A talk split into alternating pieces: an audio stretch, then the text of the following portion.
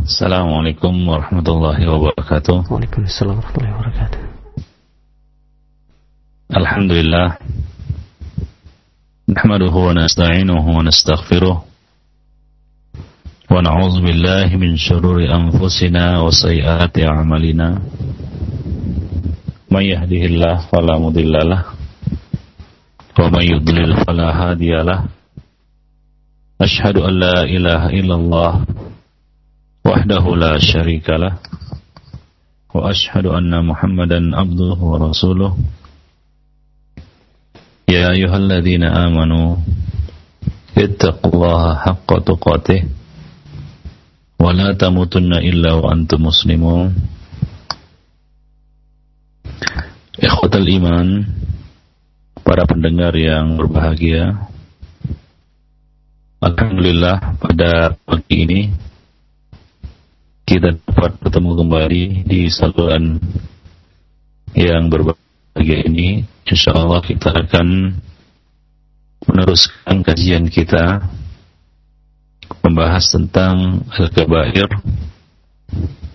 yang mana pada pagi ini kita akan membahas Al-Kabiratu Al-Thalithatu Al-Ashrun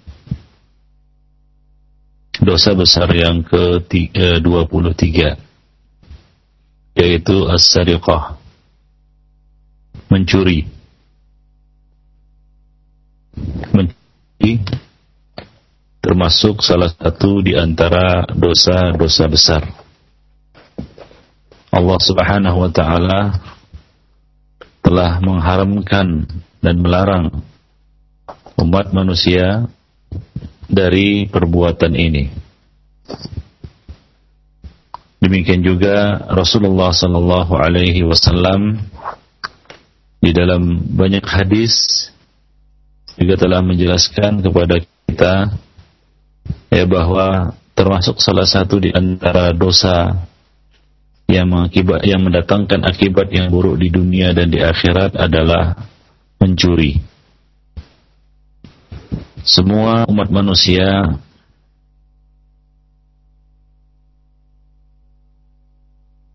merupakan salah satu perbuatan yang tercela dan pelakunya ya dianggap hina di tengah-tengah masyarakat.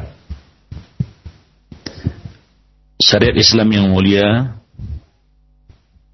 juga mengharamkan dan melarang perbuatan ini. Allah Subhanahu wa taala berfirman, "Was-sariqu was-sariqatu faqta'u aydiyahuma jazaa'an bima kasaba nakalam minallah. Wallahu azizun hakim.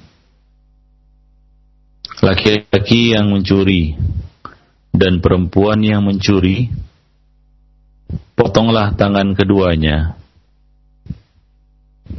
sebagai pembalasan dari apa yang telah mereka lakukan.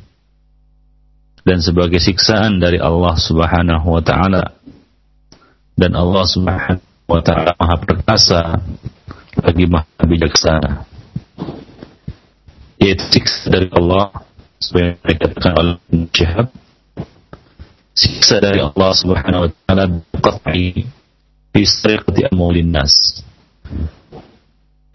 memotong tangan orang yang telah mencuri harta manusia wallahu azizun Allah subhanahu wa ta'ala maha perkasa intiqamihi untuk menyiksa dan memberikan balasan dan pembalasan terhadap orang yang mencuri. Hakimun fima aujabahu min yadihi. Dan Allah Subhanahu wa taala Maha bijaksana dalam mewajibkan dan mengharuskan hukum potong tangan ini atas para pencuri. Jadi ini merupakan hukum dari Allah Subhanahu wa taala bagi umat manusia yaitu siapa saja yang mencuri laki-laki maupun perempuan maka hukumnya di dunia adalah dipotong tangannya demikian pula di dalam hadis Nabi sallallahu alaihi wasallam Rasulullah sallallahu alaihi wasallam mengatakan la'anallah as-sariqa. Allah Subhanahu wa taala melaknat seorang pencuri. Yasrikul badata fatuqta yaduhu. Yang telah mencuri sebutir telur lalu dipotong tangannya. Wa yasrikul habla fatuqta yaduhu ia, ia telah mencuri seutas tali lalu dipotong tangannya. Lalu dipotong tangannya. Ini merupakan dalil yang jelas dari Rasulullah SAW bahwa pencurian ya termasuk tindak kejahatan yang dijatuhi hukuman hudud atas pelakunya yaitu dipotong tangannya. Demikian pula dalam riwayat yang lain Rasulullah sallallahu alaihi wasallam telah menafikan kesempurnaan iman bagi orang yang mencuri. La yasrik hina yasrik wa huwa mu'minun. Dan tidaklah seorang mencuri sempurna imannya ketika dia mencuri. Tidaklah seorang yang mencuri sempurna imannya atau dalam keadaan mukmin yang sempurna imannya tatkala ia sedang dalam keadaan mencuri atau ketika dia mencuri. Jadi dalil-dalil tersebut baik dari ayat maupun hadis-hadis Rasulullah sallallahu alaihi wasallam menggolongkan as-sariqah atau pencurian termasuk salah satu di antara dosa yang besar. Karena diancam hukuman atas pelakunya di dunia maupun di akhirat. Di dunia maupun di akhirat. Mengenai mencuri itu sendiri. As-sariqah menurut bahasa adalah mengambil sesuatu milik orang lain. Mengambil barang milik orang lain yang disimpan oleh pemiliknya. Atau disimpan oleh orang yang diamanahi oleh pemiliknya dan dia ambil itu secara sembunyi-sembunyi. Itu pengertian mencuri, yaitu mengambil secara sembunyi-sembunyi barang milik orang lain yang telah disimpan oleh pemiliknya atau disimpan oleh orang yang telah diamanahi oleh pemiliknya. Itu adalah pengertian mencuri. Ya, dan para ulama juga telah sepakat bahwa hukuman mencuri ini adalah potong tangan. Nah, ini merupakan hukum Allah Subhanahu wa taala. Ini merupakan hukum Allah Subhanahu wa taala. Hukum Islam.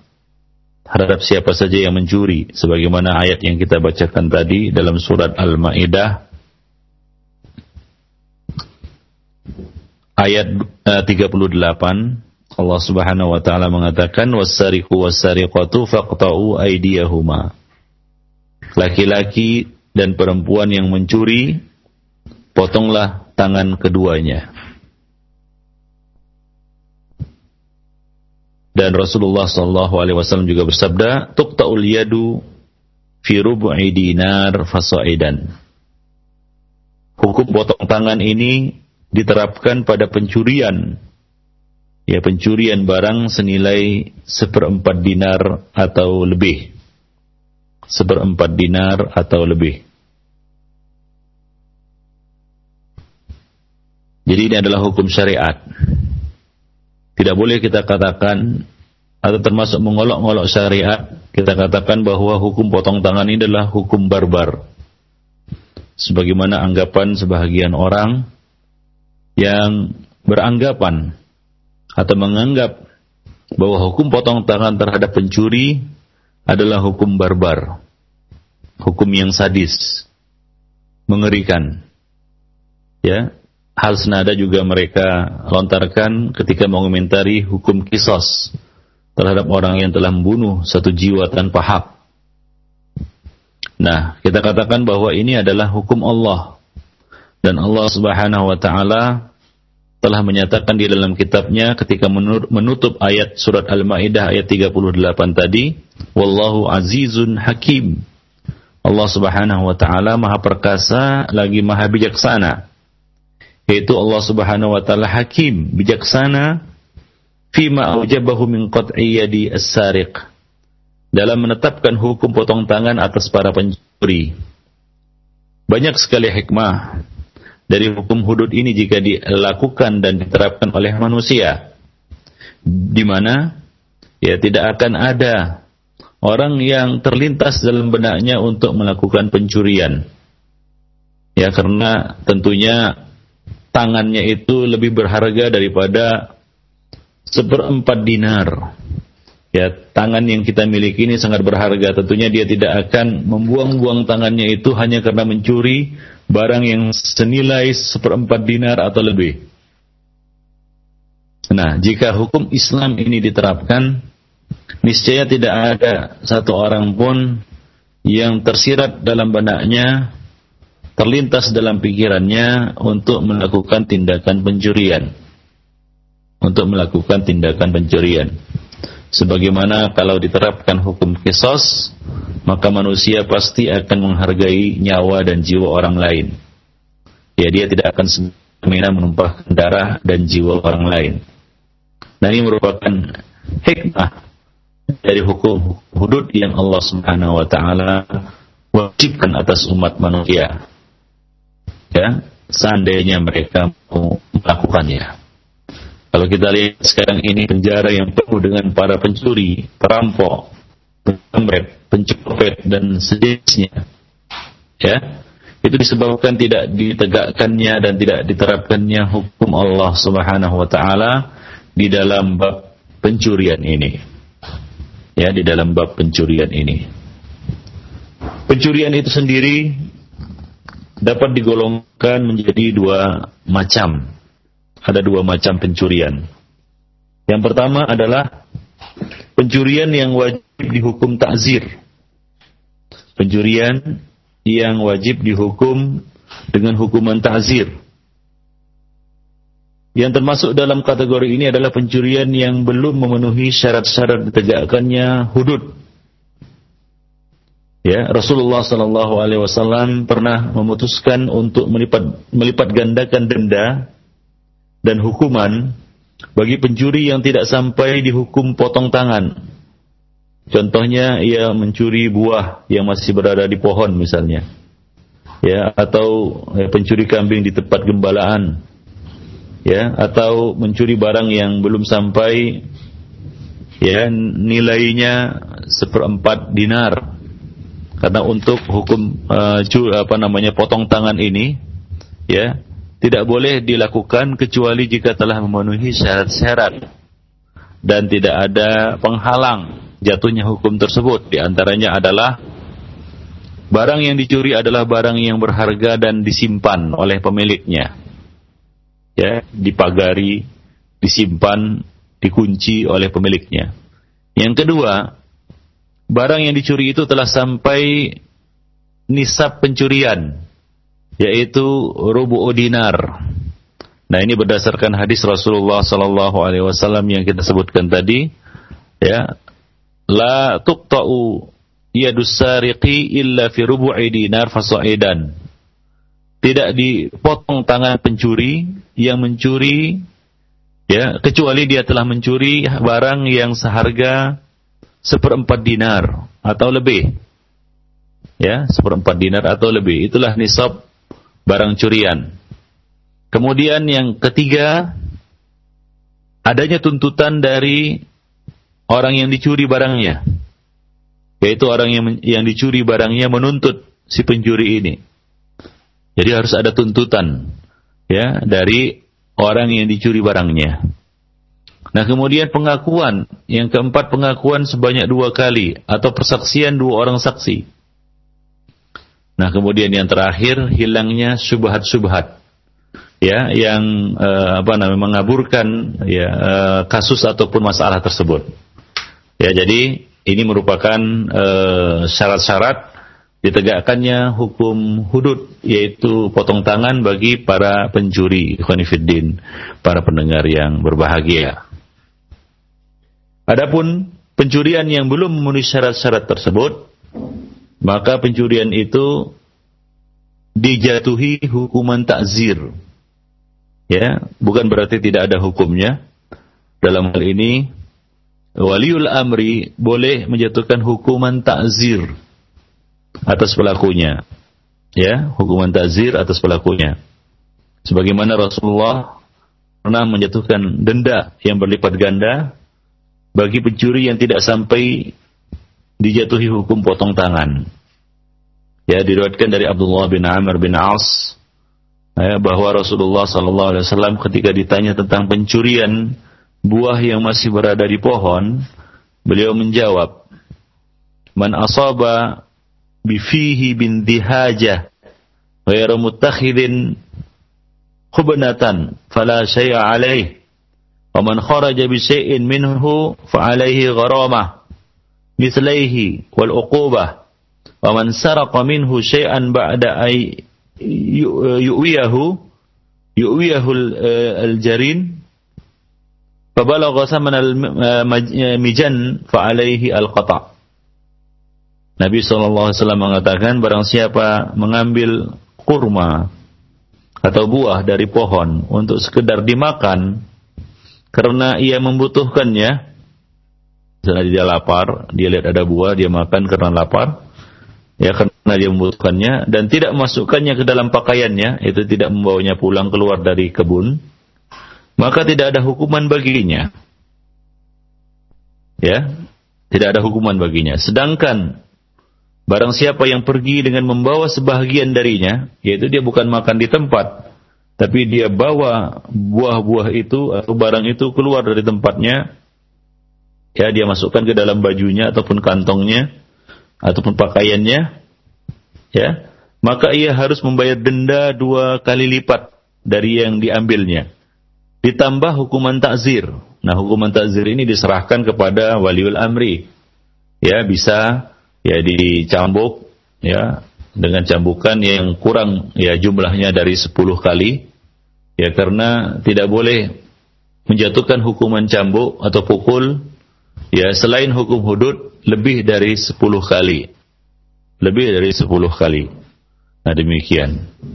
Nah adapun barang siapa yang mencuri buah yang telah disimpan di dalam wadah ya serta mencapai harganya sebuah perisai ya yaitu harga buah yang diambilnya yang telah disimpan ya buah yang telah diturunkan dari pohonnya kemudian disimpan oleh pemiliknya lalu dia ambil buah itu dari tempat penyimpanannya dan buah itu buah yang diambilnya itu harganya ya senilai ya sebuah perisai ya fabalagha samanal mijan ya perisai kira-kira seperempat dinar ya maka tangannya harus dipotong kata Nabi. Fa'alaihi qata. Tangannya harus dipotong. Jadi di sini Rasulullah Sallallahu Alaihi Wasallam ya membuat perincian tentang orang yang mencuri atau mengambil barang milik orang lain. Karena tidak semua yang dikatakan mencuri itu dijatuhi hukum potong tangan. Ada yang tidak dikata, sama sekali tidak dikategorikan sebagai mencuri. Ya, misalnya seorang yang mengambil buah dari pohonnya, Ya karena lapar, karena dia ingin makan, maka ini tidak dikatakan mencuri. Ya, ini tidak asalkan dia tidak membawanya keluar dari dari kebun, ya dari pagar ataupun dari tempatnya. Nah, yang kedua adalah orang yang tidak sekedar memakan, tapi dia mengambil, menyimpannya, mengambilnya dari pohon, kemudian menyimpannya dalam pakaiannya atau karungnya atau kantungnya atau sakunya atau pakaiannya, lalu dia bawa keluar, ya dan belum uh, belum uh, apa namanya belum uh, dan dia bawa keluar maka ia dikenakan hukum denda. Ya dia dikenakan denda. Yaitu dia harus membayar dua kali lipat dari harga buah yang telah diambilnya tadi. Nah kemudian nah ini juga diserahkan kepada walil amri boleh lebih dari dua kali lipat. Nah Rasulullah minimal ya menyuruhnya untuk membayar denda dua kali lipat. Kemudian ditambah hukuman takzir. Hukuman tazir ini diserahkan kepada waliul amri bisa berupa hukuman cambuk, bisa juga dipenjara misalnya. Nah, kemudian yang ketiga adalah mencuri atau mengambil buah yang telah disimpan oleh pemiliknya, sudah diturunkan ataupun di pag, apa namanya dibungkus, misalnya di, di pohon dia sudah dibungkus, ya sudah diamankan uh, oleh pemiliknya atau sudah dipetik dan ditaruh di dalam keranjang lalu diambilnya dan barang yang diambilnya itu lebih uh, harganya melebihi seperempat dinar. Dalam hadis tersebut dikatakan harganya melebihi harga sebuah perisai maka ya dia boleh dijatuhi hukuman potong tangan. Artinya ya, waj, uh, apa namanya tangannya harus dipotong karena melakukan pencurian itu. Nah demikian ya uh, para pendengar yang berbahagia. Nah, disebutkan dalam sebuah riwayat dari Abdullah bin Ahmar, ya seorang laki-laki dari uh, Muzainah datang menghadap Rasulullah sallallahu alaihi wasallam dan bertanya, "Wahai Rasulullah, apa pendapatmu tentang pencurian yang dilakukan di gunung?" Maka Nabi Shallallahu Alaihi Wasallam menjawab, denda dua kali lipat ditambah dengan hukuman. Ya, denda dua kali lipat ditambah dengan hukuman. Ya misalnya kambing yang di padang gembalaan lepas, kemudian diambil olehnya, kemudian dia buang, dia makan, itu dia potong, ya maka jika ditangkap, ya jika tertangkap, ya ditangkap dia, maka ya dia dikenai denda, membayar harga kambing itu dua kali lipat, itu minimal. Ya kemudian ditambah hukuman tazir. Nah ini tergantung ya apa namanya waliul amri bagaimana kebijakannya ya dengan catatan hukuman itu membuat dia jerah ya tidak mengambil ya barang yang bukan miliknya. Nah demikian dengan cara seperti itu. Nah demikian. Ya denda dua kali lipat ditambah dengan hukuman. Dan tidak ada hukum potong tangan pada kasus pencurian kambing. Kecuali yang dicuri di tempat per, peristirahatannya. Ya kecuali kambing yang telah masuk kandang. Nah, tadi kambing di luar kandang, di padang gembalaan lepas begitu. Kadang-kadang sulit membedakan ia apakah kambing liar atau kambing siapa. Ya, nah demikian. Ya, boleh jadi itu kambing liar. Nah, jadi untuk uh, apa namanya pencurian seperti itu tidak sampai hukuman potong tangan. Ya, hukumannya adalah denda dua kali lipat. Jika ternyata kambing itu milik orang lain, ya maka didenda dua kali lipat dia dan di, dijatuhi hukuman takzir. Namun ya kecuali ya jika kambing yang dicuri itu dia curi dia ambil di tempat peristirahatannya. Maksudnya peristirahatan di sini adalah kambing yang sudah masuk dalam kandangnya. Ya sudah dikandangi dia. Dia sudah di apa namanya diletakkan di tempat tertentu. Bisa itu kandang atau sejenisnya. Ya bisa itu kandang atau sejenisnya. Dia curi dari kandang ya. Dan harga kambing itu mencapai sebuah perisai, ya, yaitu kira-kira ya sekitar uh, seperempat dinar atau mungkin lebih, ya, maka pencurinya harus dipotong tangannya, ya, harus dipotong tangannya. Nah, selama belum mencapai harga sebuah perisai, yaitu dia dia curi itu ya kambing itu dari kandang pemiliknya, ya sudah dikandangi oleh pemiliknya, dia ambil. Akan tetapi, ya, belum mencapai harganya belum mencapai sebuah perisai. Ya, selama belum mencapai harga sebuah perisai, ya artinya kambing yang diambil itu belum sampai ya belum mencapai ya, se seperempat dinar.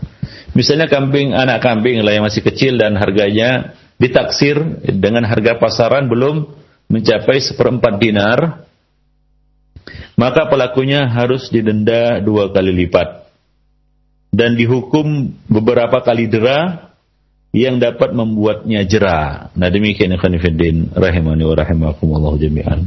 Ya. Dijatuhi hukuman dera yaitu cambuk yang dapat membuatnya jerah. Nah, kemudian ada yang bertanya, "Wahai Rasulullah, bagaimana pendapatmu tentang buah yang masih di pohon?" Maka beliau menjawab, denda dua kali lipat dan dijatuhi hukuman takdir. Hukuman takzir. Nah, tidak ada potong tangan pada pencurian buah yang masih di pohon, kecuali yang telah disimpan di wadah uh, di wadahnya. Ya, apabila buah yang dicuri itu, yang dicuri dari dari dari wadahnya itu jumlahnya telah mencapai seperempat dinar, maka hukumannya adalah potong tangan. Nah, selama belum mencapai harga sebuah perisai yaitu seperempat dinar, kali lipat dan dijatuhi hukuman takzir. Wallahu a'lam bisawab. Nah, Rasulullah sallallahu alaihi wasallam bersabda, "La qat'a fi thamarin wala kathar." Tidak ada potong tangan pada pencurian buah yang masih di pohon dan tidak pula kathar. Ya, tidak pula e, kasar. Nah, kasar itu sendiri adalah ya e, tangkai atau tandan kurma yang terdapat di tengah-tengah pohon kurma. Ya, kasar yaitu e, kurma yang masih berada di tandannya. Jadi kurma yang masih berada di pohonnya. Nah, itu kalau diambil yaitu tidak dijatuhi hukuman potong tangan ya, tidak apa-apa. Nah, demikian Khonifuddin rahimani wa rahimakumullah jami'an. Baik. Uh, itu yang pertama. Jadi ada kecurian yang tidak masuk dalam kategori potong tangan ya Fiddin azza ya Allah wa jami'an ya. Uh, yang tidak dijatuhi hukum potong tangan. Ya di antaranya adalah ya, mengambil buah yang masih ada pada pada pohonnya. Ya demikian juga kambing yang lepas di padang gembalaan. Nah demikian. Baik. Jadi hukum potong tangan bagi pencuri ditetapkan ya dengan adanya syarat-syarat yang kita sebutkan tadi. Yang pertama, barang yang dicuri adalah barang yang berharga dan disimpan oleh pemiliknya. Ya, kemudian barang yang dicuri telah mencapai nisab. Yang ketiga, adanya tuntutan dari orang yang dicuri barangnya. Kemudian adanya pengakuan sebanyak dua kali atau persaksian dari dua orang saksi. Nah, kemudian hilangnya syubhat-syubhat di dalam perkara tersebut. Ikhwanifiddin. Rahimani wa rahimakumullah jami'an. Ya. Oleh karena itu dikatakan bahwa mencuri itu ya e, adalah mengambil harta orang lain secara diam-diam dari tempat penyimpanannya. Ya, nah demikian. Jika barang itu tidak disimpan atau tidak dilindungi, lalu dan mengambilnya atau uh, mengambilnya secara terang-terangan, maka itu tidak disebut sariqah. Itu disebut mukhtalis, muntahib atau khain. Nah, dan tidak ada hukum potong tangan atasnya. Nah, demikian ya ya. Nah, jadi jenis yang kedua dari pencurian itu adalah pencurian yang di dalamnya diperlakukan hukum potong tangan. Ya. Yang diberlakukan padanya hukum potong potong tangan. Baik. Nah, kemudian bagaimana dengan uh, apa namanya? Uh, jambret, ya, copet, ya, uh, yang apa namanya? e, mengambil barang orang orang lain dengan cara paksa atau barang yang e, apa namanya e, e, yang tidak e, pengkhianat atau khain ya mengambil barang titipan ya. Nah bagaimana hukumnya? Apakah e, dijatuhi hukum potong tangan juga atau dikategorikan sebagai pencurian? Nah ya dikatakan dalam satu riwayat bahwa Rasulullah SAW mengatakan laisa ala khain wala muntahib wala mukhtalis qat'un. Ya, Jabir bin Abdullah meriwayatkan bahwa Nabi bersabda, pengkhianat barang titipan, ya, menggelap penggelapan misalnya, ya, penjamret, ya, pencopet, ya, itu tidak dikenakan hukum potong tangan. Ya, tidak dikenakan hukum potong potong tangan. Baik. Nah, Ibnu Qayyim al-Jauziyah mengatakan mengenai dipotongnya tangan pencuri yang mengambil uh, harta hingga mencapai uh, nilai tiga dirham atau seperempat dinar serta tidak dipotong tangannya yaitu misalnya ya pencopet ya ya uh, penjamret ya dan perampas sesungguhnya semua itu termasuk salah satu kesempurnaan dari hikmah syari syar'i karena tindakan pencurian sangat sulit diantisipasi Sebab pencuri membobol rumah, merusak pagar, dan membongkar kunci. Pemilik harta tidak mungkin mengantisipasinya lebih dari itu. Ya, yaitu menyimpan di dalam rumah dan menguncinya. Seandainya potong tangan tidak disyariatkan, pasti manusia akan saling mencuri dengan leluasa. Dan bahaya yang ditimbulkannya ya juga besar sekali. Ya bahkan para pencuri merajalela. Ya, lain halnya dengan ya, penjamret dan pencopet penjamret mengambil harta seseorang secara terang-terangan dan perbuatannya itu dilihat orang-orang banyak. Sedangkan orang-orang itu bisa saja menangkapnya, membela hak orang yang dizalimi, atau memberi kesaksian melawannya di hadapan hakim. Sementara pencopet juga mengambil harta ketika pemiliknya atau orang lainnya eh, eh, atau orang orang lain sedang lengah atau pemiliknya lengah. Ya, jadi pencopetan tidak terlepas dari faktor kelengahan yang memungkinkan bagi pelakunya untuk melakukan aksi. Ya, atau dengan kata lain apabila seseorang bersikap waspada dan hati-hati, pelaku kejahatan ya seperti pencopet atau penjamret ini sukar untuk melakukan niatnya. Ya, jadi pencopet berbeda dengan pencuri. Ya, tapi lebih mirip dengan pengkhianat. Ya, nenek copet atau penjamret kan begitu ya.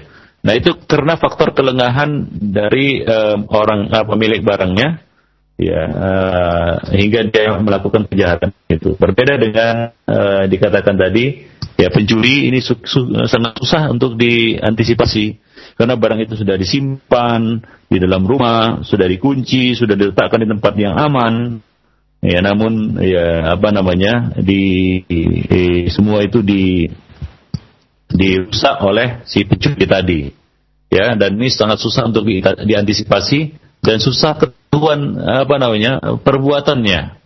Ya, beda dengan copet atau penjambret tadi, mungkin saja dia ditangkap dan dipukuli ramai-ramai sebagaimana yang sering kita saksikan ya pejamret dan pecopet yang dihakimi masa hingga babak belur ya ikhwanifidin azani jami'an. Ya berbeda dengan pencuri ini sangat sulit diantisipasi dan sangat sulit untuk membuktikannya di eh, pengadilan. Nah, kecuali dia ketangkap tangan kan begitu ya dan ada saksi dua orang bersaksi bahwasanya dia mencuri barang ini.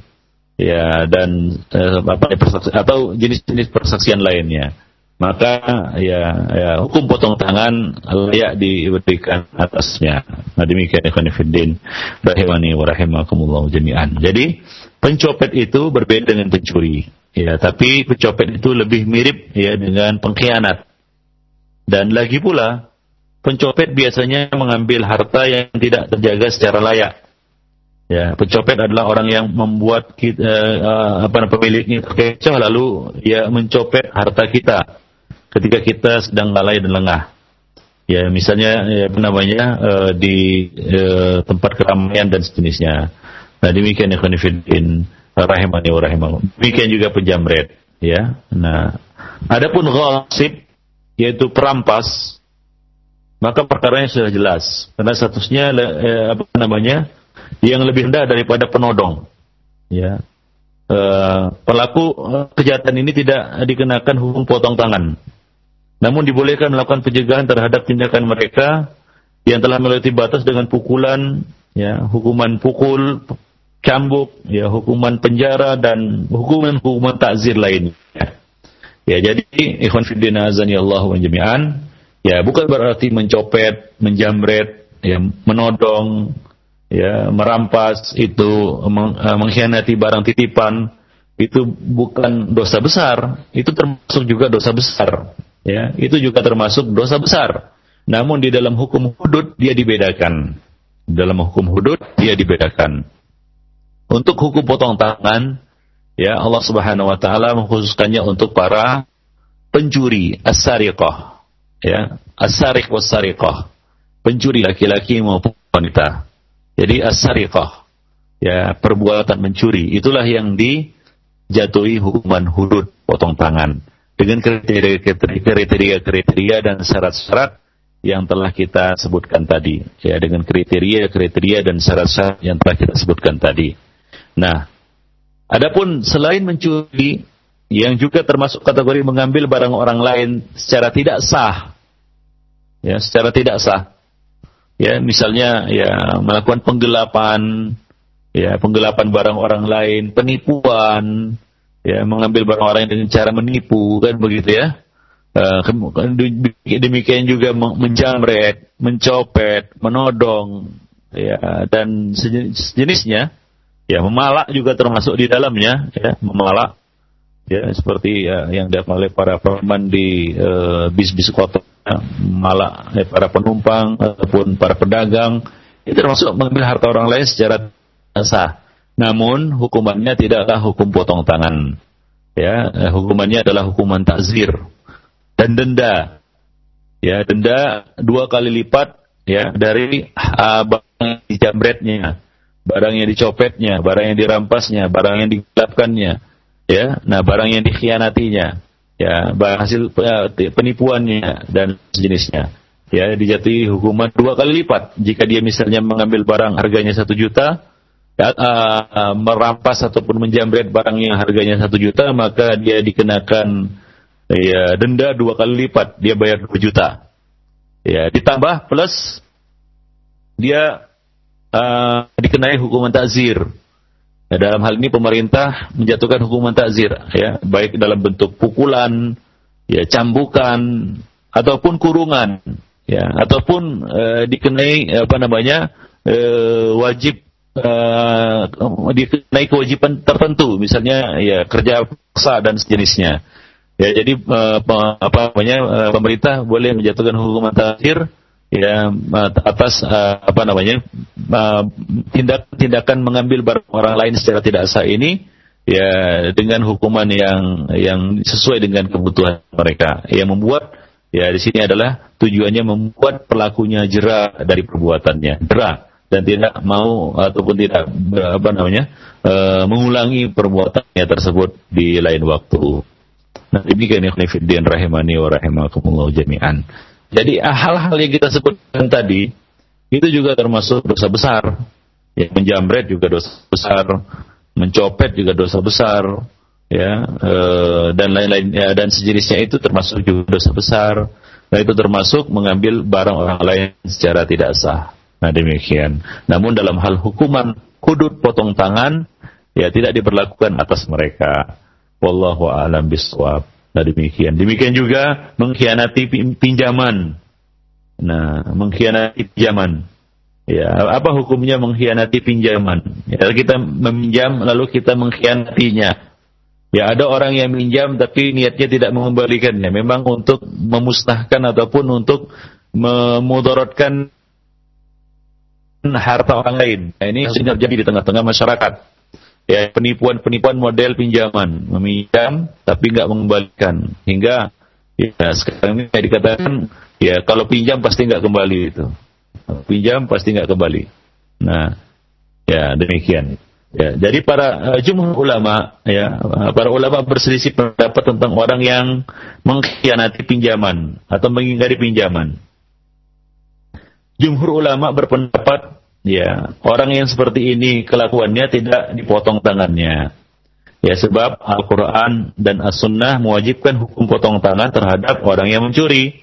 Dan orang yang mengingkari pinjaman, ya utang, pinjaman atau jenisnya, ya bukanlah tertolong dia akan mencuri ya karena ya tidak sesuai uh, apa tidak uh, apa namanya tidak sesuai dengan kriteria ataupun definisi mencuri yang kita sebut tadi ya mencuri tadi kita katakan mengambil barang orang lain secara diam-diam ya uh, dari tempat penyimpanannya ya nah demikian baik uh, Imam Ahmad Ishaq bin Rahuya dan sejumlah ulama lainnya berpendapat bahwa tangannya harus dipotong. Tangannya harus dipotong. Dasarnya adalah hadis Aisyah radhiyallahu anha bahwa kaum Quraisy pernah dibuat resah oleh seorang wanita terhormat yang telah melakukan pencurian.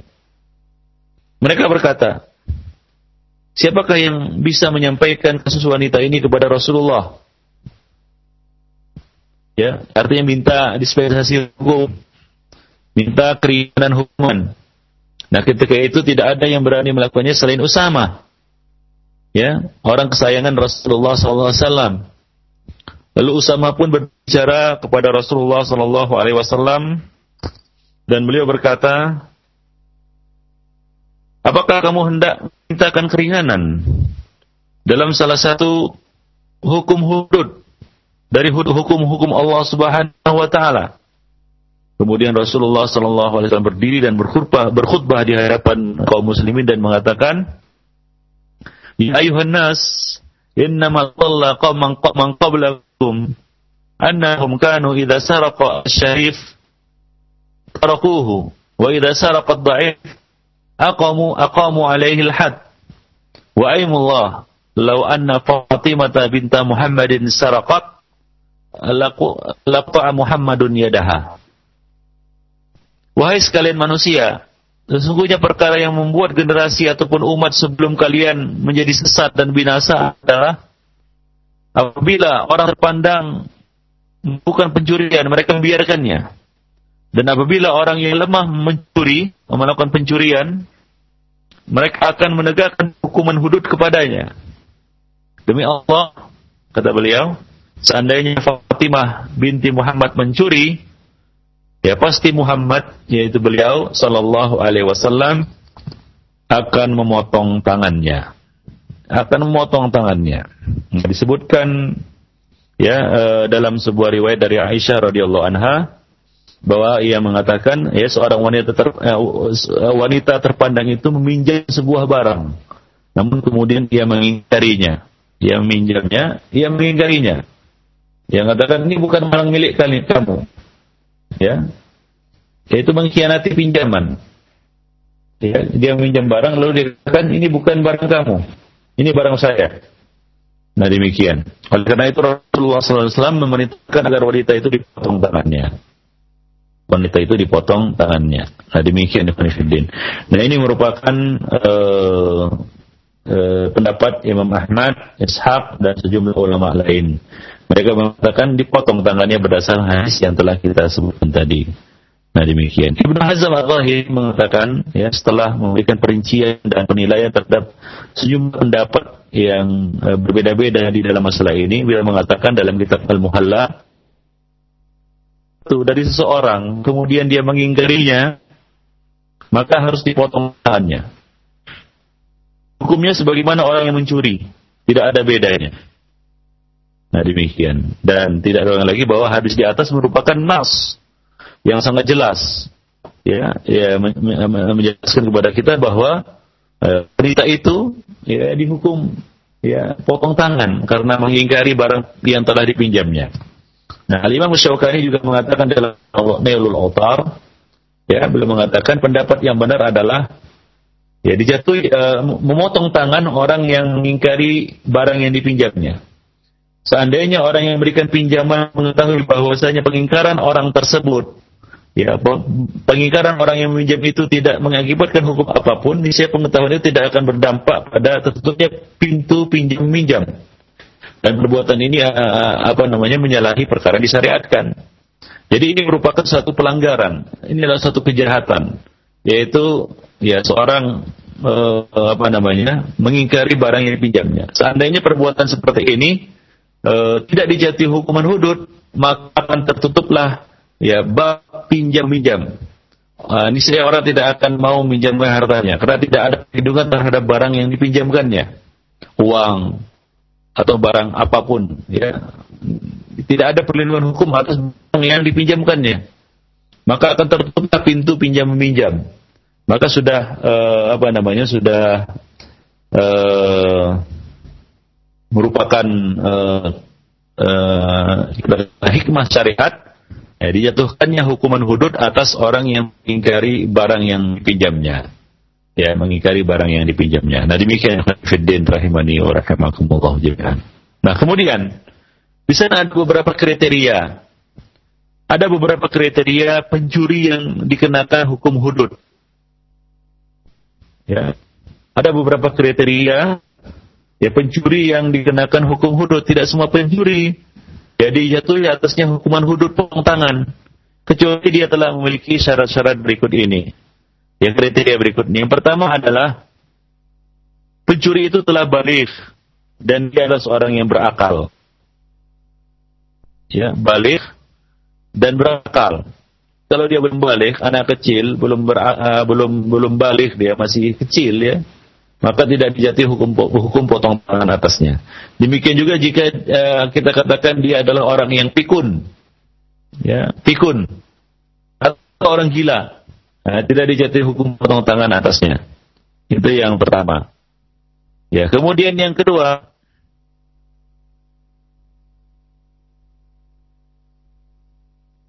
ikhtiar, yaitu dia melakukannya tanpa paksaan. Ya, Karena Rasul mengatakan rufi an ummati al khata'u wal wal nisyanu wa mastukrihu alaih. Ya, telah diangkat hukum atas umatku karena lupa ya atau keliru ya atau karena dipaksa. Nah, kalau dia melakukannya dengan eh, di, di bawah ancaman misalnya, maka tidak dijatuhi hukuman hudud atau potong tangan atasnya. Namun jika dia lakukan tanpa paksaan, maka ya, ya, barulah dijatuh hukuman hudud yaitu potong tangan atas. Kemudian yang ketiga, tidak ada kesamaan atau curi terhadap barang yang dicurinya.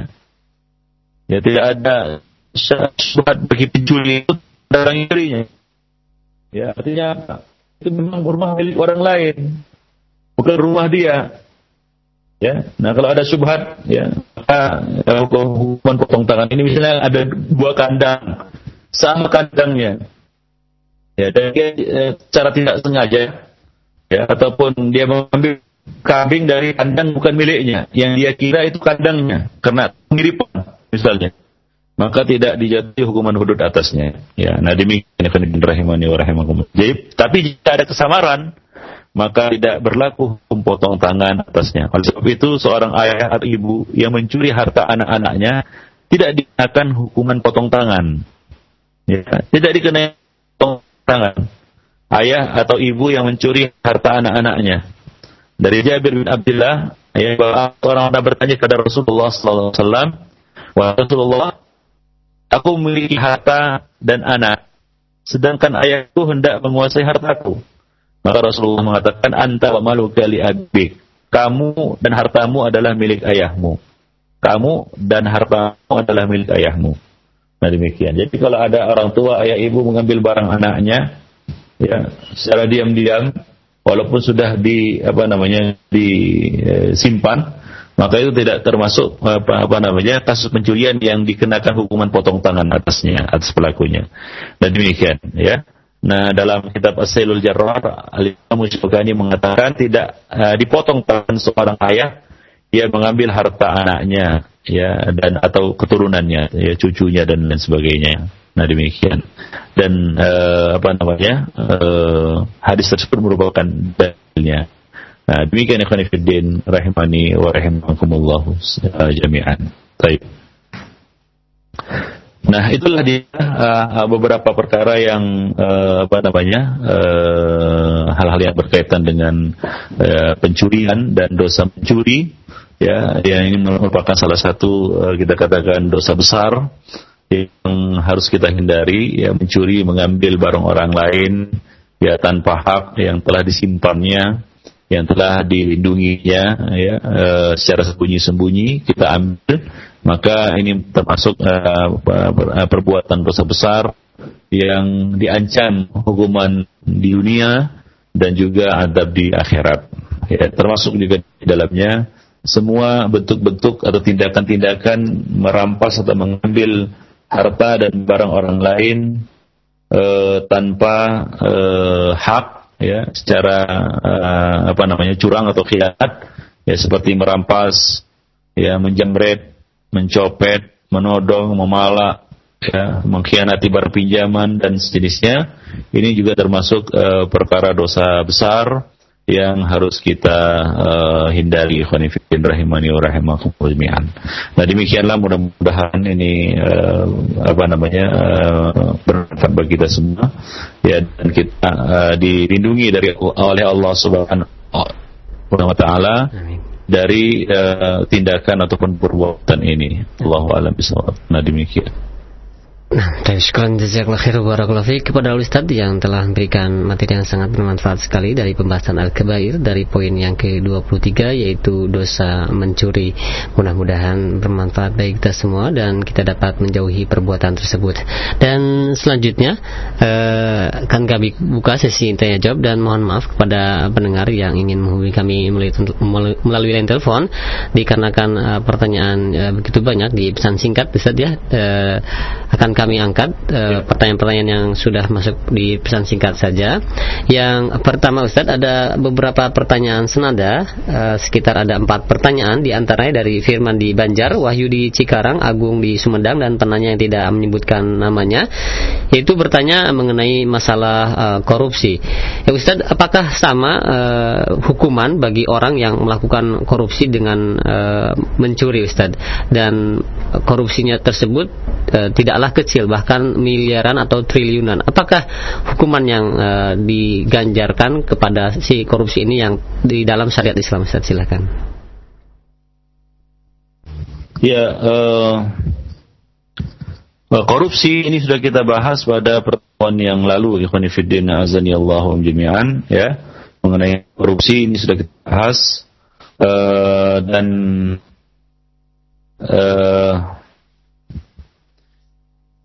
ini tidak digolongkan sebagai uh, pencurian ya.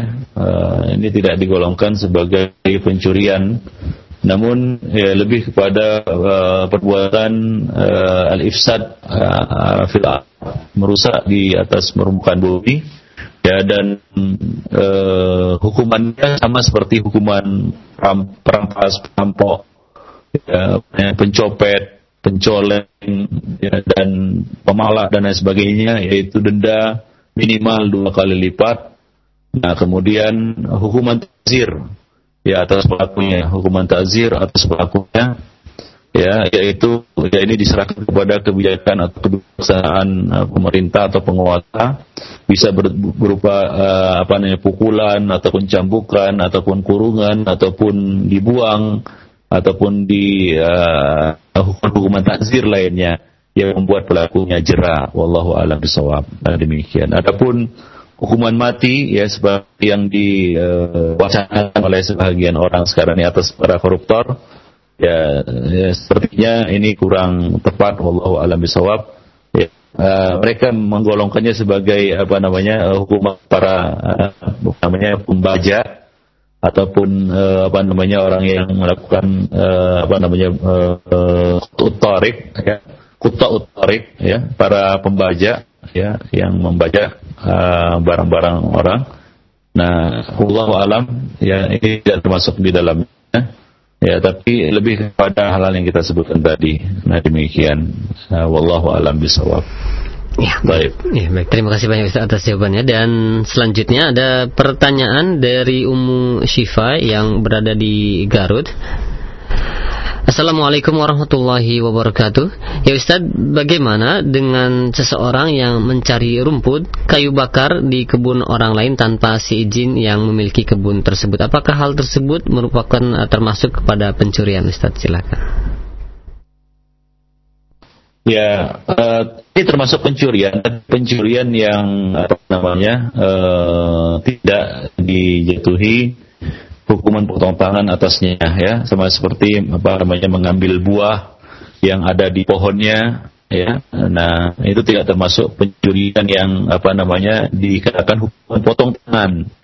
Ya kecuali ya kayu ataupun uh, rumput yang sudah dipotong oleh pemiliknya, disimpannya di tempatnya, ya, di tempat yang tersimpan, lalu itu kita ambil. Nah, namanya curi yang dijatuhi hukuman. Tapi kalau rumput yang masih di tanah, ya kita ambil itu milik pun orang lain kan begitu ya. Uh, bukan untuk di apa namanya kebu, uh, kebutuhannya pada saat itu. Ya, beda halnya misalnya kebutuhannya pada saat itu bisa dia, ambil rumput, itu untuk keperluannya pada saat itu Nah, ini tidak tergolong pencurian yang dikenakan hukum. Ya demikian sama seperti orang yang mengambil buah di pohonnya untuk dimakan tidak untuk dibawa pulang, tidak untuk dikantonginya, tidak untuk dibawanya keluar dari tempatnya. Ya, nah ini tidak ya, namanya ya, tidak demikian itu sedekahnya yang di disimpan pohon kemudian dimasukkannya ke dalam saku atau bajunya ataupun karungnya lalu dia bawa keluar dari situ. Maka ini termasuk ya pencurian yang ya itu tadi kata Nabi. Ya dikenakan uh, denda dua kali lipat itu minimal. Nah kemudian dikenakan uh, atasnya hukuman takzir. Nah demikian. Hukuman takzir ini seperti yang kita jelaskan ya uh, di uh, apa namanya uh, uh, boleh dalam bentuk cambukan pukulan kurungan ya, apa namanya dibuang ataupun sejenisnya wallahu alam so. Ya, ya, baik, ya, baik. Terima kasih banyak Ustaz atas jawabannya. Dan uh, sebelum kita lanjutkan dengan pertanyaan yang uh, berhubungan Ustaz, ini ada uh, pertanyaan yang cukup mendasar Ustaz. Tadi disebutkan bahwa uh, hukuman potong tangan dijatuhi apabila melebihi uh, pencurian melebihi dari seperempat dinar. Nah, yang ditanyakan satu dinar itu uh, sama dengan setara berapa gram emas Ustaz? Yang ditanyakan dari Rumi di Tangerang. Wallahu alam apa namanya konversinya sekarang berapa uh, rupiah ya ukuran uh, satu dinar ya, uh, mungkin coba ditanyakan kepada yang uh, berkompeten di dalam itu berbeda-beda antara satu masa pada masa yang lainnya Allah alam sawab ya, baik. demikian Baik, uh, mungkin untuk Ibu Rumi yang dari Tangerang bisa ditanyakan kepada yang lainnya ya. Dan selanjutnya Ustaz ada pertanyaan dari Abdullah yang berada di jadi, uh, Ya. Ya. Ya, ya itu empat dinar emas. Ya seperempat dinar emas. Dinar itu emas ya. Ya atau tiga dirham. Sebagai ulama mengatakan ya seperempat dinar itu sama dengan uh, tiga dirham. Ya dulu Nabi saw menyamakannya dengan harga satu buah perisai. Ya harga satu buah perisai. Nah ya karena dulu harga satu buah perisai lebih kurang ya apa namanya seperempat dinar. Ya seperempat dinar. Wallahu alam dan demikian. Ya, baik. Baik, ya. Terima kasih Ustaz. Dan selanjutnya Ustaz ada pertanyaan dari Abdullah yang berada di Bogor. Ya Ustaz, eh, banyak dari kalangan kaum muslimin pada saat ini yang mereka mereka melecehkan kepada negara-negara yang melaksanakan hudud ini. Bahkan secara terang-terangan eh, mereka menentangnya diterapkan hukum Islam hudud ini yang uh, merupakan salah satu syariat Islam. Bagaimanakah uh, sebenarnya kondisi orang tersebut Ustaz yang merupakan dari kalangan kaum muslimin? Iya, uh, itu termasuk uh, apa namanya? Uh, sikap yang uh, kita katakan bisa uh, menyebabkan kufur pelakunya. Ya, karena dia mengolok-olok hukum Islam, dia mengolok-olok syariat Islam, dia mengolok-olok agama Allah Subhanahu wa taala Siapakah lagi yang lebih bijaksana? Siapakah hakim yang lebih adil selain Allah Subhanahu wa taala? Wa huwa ahkamul hakimin. Ya, wa huwa ahkamul hakimin dan Allah Subhanahu wa taala Allah Subhanahu wa taala mengatakan wa huwa azizun hakim.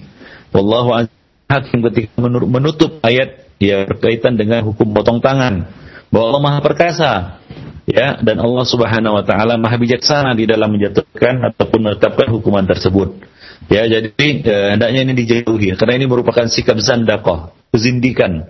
Ya dari orang-orang yang meragukan ataupun membenci ataupun menolak ya ataupun uh, meragukan ya keadilan hukum potong tangan ini ikhwanifiddin rahimani wa rahimakumullah jami'an. Dan itu bisa menyeret pelakunya kepada kekufuran wal billah. Karena menolak ya hukum dari hukum-hukum Allah Subhanahu wa taala.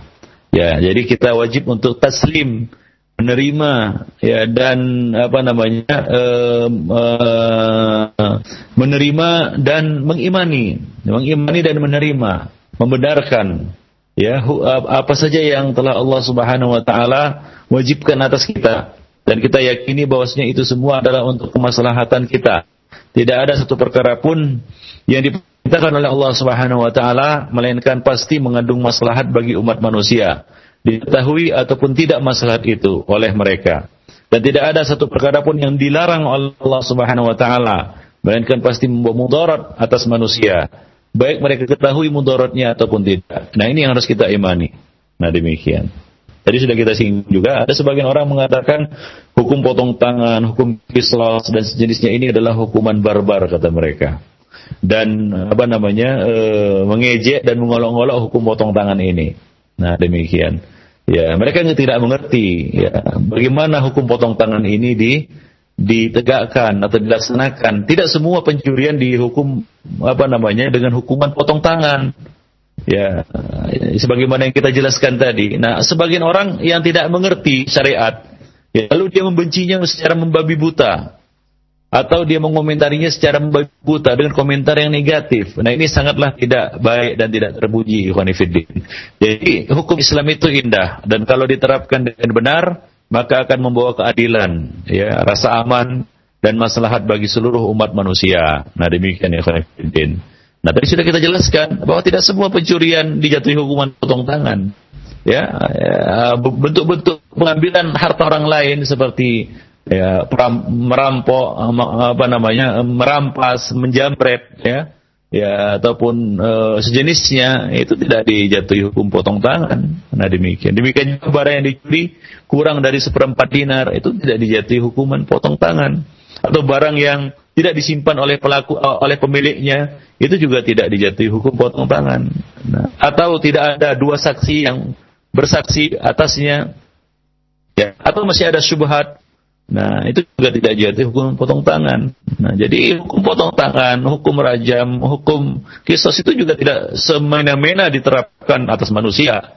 Hingga terkesan, oh nanti semua orang potong-potong tangannya. Ya tidak juga, ya, Jangan ada bayang seperti itu. Jadi ini adalah hukum Allah yang harus kita terima dan harus kita imani, ya kita ilmui, sehingga kita apa namanya mengetahuinya dengan benar, ya tidak eh, apa namanya mengetahui atas dasar kejahilan, kemudian kita eh, mengomentarnya dengan komentar yang negatif. Ya. Nah, jadi hindarilah ya apa namanya eh, komentar-komentar ataupun ya apa namanya anggapan-anggapan yang negatif seperti itu terhadap hukum Islam. Wallahu a'lam bishawab. Iya, baik. Terima kasih banyak Ustaz atas uh, jawabannya. Dan uh, selanjutnya Ustaz ya, masih uh, ada satu pertanyaan terakhir bagaimana Ustaz? Iya, Ustaz. Iya, uh, ini ada pertanyaan Ustaz dari uh, penanya kita. Assalamualaikum warahmatullahi wabarakatuh. Barakallahu fiik. Ya Ustaz, eh, dulu ketika saya dalam keadaan jahil banyak berbuat maksiat, mencuri dan sebagai, sebagainya. Begitu banyak orang yang saya rugikan dan setelah saya mengetahui bahwa hal tersebut merupakan dosa besar, bagaimana cara saya bertobat kepada Allah Subhanahu wa taala? Saya selalu berdoa kepada Allah apabila saya melakukan amal ibadah, pahalanya saya hadiahkan kepada orang yang pernah saya rugikan tersebut. Bisakah eh, saya berbuat dengan amalan seperti itu Ustaz? Silakan.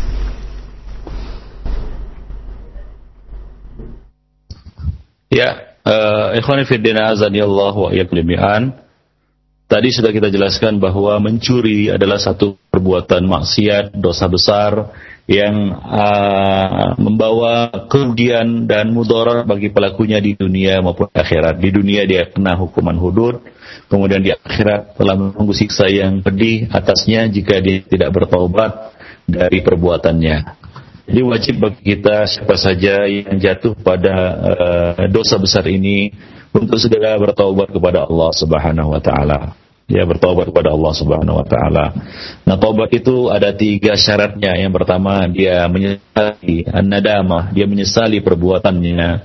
Kemudian yang kedua adalah dia segera menghentikan perbuatannya itu ya pada waktu itu juga ya ketika dia ya bertobat itu dia langsung dia apa namanya dia uh, hentikan perbuatan itu, nah kemudian dia uh, berazam untuk tidak mengulanginya lagi pada waktu yang akan datang. Ya, walam yusiru ala ma fa'alu wa hum ya'lamun. Dan mereka tidak terus menerus atau tidak meneruskan perbuatan dosa itu sedangkan mereka mengetahuinya. Nah demikian. Jadi dia banyak-banyak istighfar kepada Allah Subhanahu wa taala ya dan minta ampun kepada Allah Subhanahu wa taala, bertobat kepada Allah Subhanahu wa taala ya dan melakukan syarat-syarat taubat tersebut. Nah, oleh karena perbuatan ini berkaitan dengan orang lain yaitu dia telah merugikan orang lain, dia telah mencuri barang milik orang lain, maka syarat taubatnya pun bertambah satu yaitu dia wajib untuk mengembalikan barang yang telah dicurinya tadi. Ya, ya untuk mengembalikan barang yang di, ya, dicurinya tadi ya dan uh, apa namanya uh, uh, uh, jika tidak ada tuntutan dari apa namanya dari pemiliknya, jika ada tuntutan dari pemiliknya maka urusannya kembali diserahkan kepada pemerintah ataupun waliul amri yang berwenang. Jika pada akhirnya tangannya harus dipotong karena proses pengadilan, ya maka dipotong. Kalau tidak ya apa namanya eh, hukumlah yang uh, yang uh, menentukannya. Nah, demikian ya khonifuddin azan ya Allah jami'an. Tapi dia wajib ya untuk uh, bertaubat kepada Allah Subhanahu wa taala. Dan jangan lupa ya kalau misalnya itu sudah berlalu lama ya dan barang yang dicurinya juga sudah entah ke mana orang yang dicuri barangnya juga dia sudah lupa. Maka ya banyak-banyaklah dia apa namanya berbuat beramal soleh ya de, dengan bersedekah dan sejenisnya berinfak fisabilillah untuk menebus kesalahannya yang telah lalu itu. Dengan ya terus berusaha untuk ya mengembalikan barang semua barang yang telah dicurinya itu kepada pemiliknya. Wallahu alam bisawab illa alladziina illa taba wa amana wa amila wa amila amalan salihah kecuali orang-orang yang e, bertaubat kemudian dia sertakan taubatnya itu dengan iman dan amal saleh. Ya nah demikian. Nah. Wallahu alam bisawab nah kemudian jangan lupa ya hendaknya dia mengerjakan dua rakaat ketika dia mengingat uh, dosanya itu dan bertobat kepada Allah Subhanahu wa taala. Nah, Nabi sallallahu alaihi wasallam mengatakan barang siapa melakukan satu perbuatan dosa lalu dia apa namanya bertaubat ya summa taba wa wa qama wa ya, dia bangkit dan berdiri mengerjakan salat dua rakaat maka akan diampuni dosanya. Nah demikian. Dia itu dengan catatan dia telah melaksanakan syarat-syarat taubat yang kita sebutkan tadi. Nah ini disebut uh, sholat dua rakaat sholat taubat namanya. Dan itu sahih, hadisnya sahih, disahihkan oleh Syekh Albani. Nah para ulama menyebut ini adalah dua rakaat sholat taubat. Nah, nah demikian. Wallahu alam bisawab. Baik, terima kasih banyak Ustaz atas uh, jawabannya dan mungkin uh, pertanyaan tadi merupakan uh, pertanyaan terakhir Ustaz dikarenakan waktunya tidak mencukupi. Mungkin ada satu kesimpulan yang dapat disampaikan Ustaz, silakan. Ya, Fiddin rahimani wa rahimakumullah jami'an. Kita sampai telah sampai pada dosa besar yang ke-23 yaitu mencuri. Nah, mencuri sebagaimana kita sebutkan tadi, ya definisinya adalah mengambil harta orang lain secara diam-diam dari tempat penyimpanannya. Nah, e, kemudian Ikhwanifiddin, hukuman atas pencuri ini adalah dipotong tangannya, ya, potong tangannya. Ya, kemudian e, ya, di akhirat ya, telah menunggu siksa yang pedih atas dirinya jika dia tidak segera bertobat dari perbuatannya. Nah, e, Allah Subhanahu wa taala mengatakan as-sariqu was-sariqatu Wasarik wasarikatu faqtu aydihuma jazaan bima nakala jazaan bima kasaba nakalan minallahi wa azizun hakim. Dan juga Rasulullah SAW telah mengatakan la'anallahu sariq hina yasriq baitatan fatuqta'u yaduhu. Allah melaknat eh, seorang pencuri yang telah mencuri sebutir telur dipotong tangannya mencuri seutas tali lalu dipotong tangannya. Nah, demikian juga Rasulullah telah mengatakan di dalam hadis, la yasrik hina yasrik wahwa mu'min. Tidaklah seorang pencuri itu ya dalam keadaan mumin ketika dia sedang mencuri demikian. Jadi ini merupakan ancaman-ancaman yang sangat berat dari uh, Allah dan Rasulnya. Nah semoga kita bisa menghindarinya eh, dan juga ya untuk uh, apa namanya uh, bertobat kepada Allah bagi yang telah terlanjur ya melakukan perbuatan ini. Nah demikian. Wallahu a'lam bishawab. Dan sampai di sini dulu pertemuan kita. Lebih dan kurang saya maaf. Yang benar datangnya dari Allah dan yang salah dari saya dan dari syaitan. Uh, untuk uh, dosa besar yang berikutnya nanti adalah qat'ut tariq yaitu uh, penyamun dan uh, apa namanya hukum uh, dosa besar yang ke-24 yang akan datang yaitu ya men, uh, menyamun ataupun uh, membajak ya. Nah, ini termasuk salah satu dosa besar yang diancam pelakunya di dunia maupun di akhirat. Wallahu a'lam bishawab. Nah, demikianlah aku qouli hadza wa astaghfirullahi wa lakum muslimin innahu huwal ghafurur rahim.